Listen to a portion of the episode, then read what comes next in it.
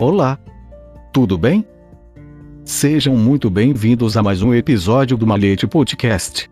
Informativo maçônico, político e cultural. Episódio número 20. A palavra está perdida. Por Luca Fiore Veneziano. Uma pesquisa iniciática através de um dos maiores mistérios maçônicos. Assim diz uma das passagens rituais mais importantes de toda a maçonaria. O templo material foi destruído, tudo está escuro sem nosso mestre, a palavra está perdida. Mas qual é a palavra? A palavra, entendida como abstração simbólica, surge ao lado da ação ou do objeto que representa. E, portanto, uma unidade convencionalmente universal, ou como disse de Saussure, de um significante que leva a um sentido. Presente em toda a linguagem humana formalizada, a palavra é um verdadeiro átomo comunicativo. Etimologicamente, deriva do latim medieval paraula, por sua vez derivado do termo latino imperial tardio, parábola. Como sugere a própria etimologia, originalmente seu sentido arcaico indicava um ensinamento, o discurso, o raciocínio derivado de um pensamento, exatamente como os helenos também o entendiam, um logos de fato. Com a afirmação do cristianismo, o único logos concebido sobre o qual especular, o mero raciocínio aceitável, a única parábola a ser compreendida, passou a ser o do evangelho. Então, ao atenuar o sentido primitivo, a palavra, versão vulgar da parábola, acabou indicando um ditado, uma forma simples de dizer, um lema, substituindo o termo falado do latim clássico verbum, e por extensão, para qualquer articular a voz, pretendendo um conceito. Daí o uso mais comum e desacralizado da palavra. Mas o que é a palavra então? Voltando à lenda maçônica de Iron, a princípio alguém pode pensar que a palavra perdida é a palavra de passagem que os três companheiros assassinos pediram insistentemente a um mestre púnico a fim de roubar os segredos do Templo de Salomão.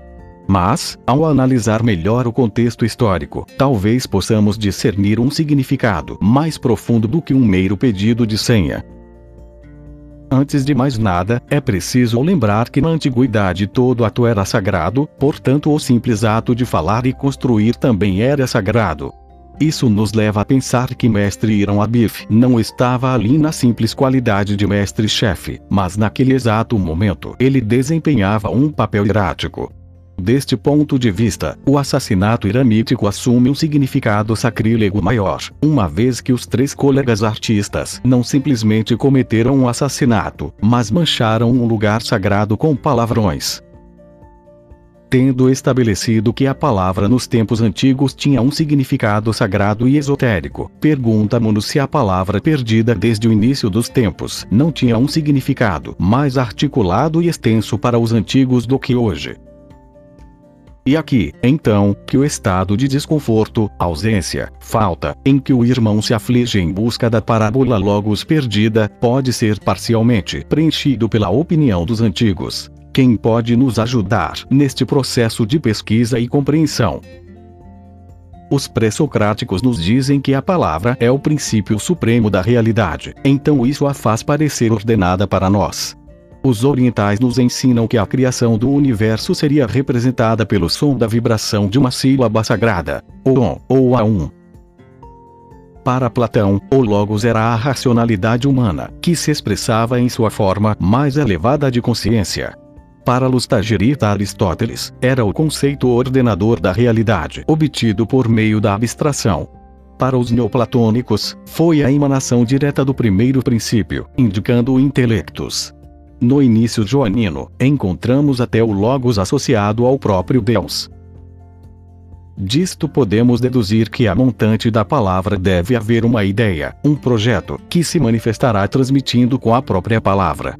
Esse som é emitido dá origem a uma figura geométrica, um logotipo, que fecunda a Mãe Terra, dando origem à vida. Este é o processo criativo, é o verbo Deus que geometriza, dando novas formas à matéria. De fato, o grande Pitágoras afirmava que Deus geometriza e que a geometria das formas é música solidificada. O som da palavra parábola pode, portanto, gerar formas sonoras, estruturando a matéria. Ainda hoje, em seu sentido profano, a parábola também é definida como um lugar geométrico. Se a palavra é um discurso criativo e, portanto, um logos, levanta-se a suspeita de que o mito de Iron nada mais é do que um símbolo, um logotipo, do qual perdemos a interpretação original.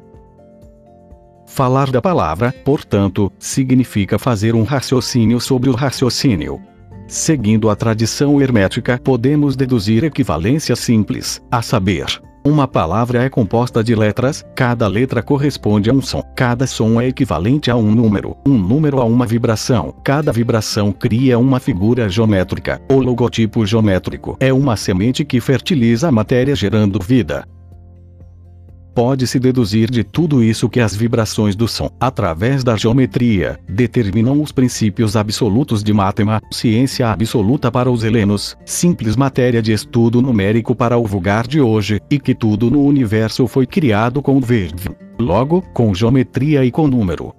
Talvez neste ponto possa ser hipotetizado que a parábola perdida é simplesmente a incapacidade dos homens de retornar ao seu estado edênico original, onde no início o homem-deus manifestou sua capacidade criativa através do som de sua própria palavra.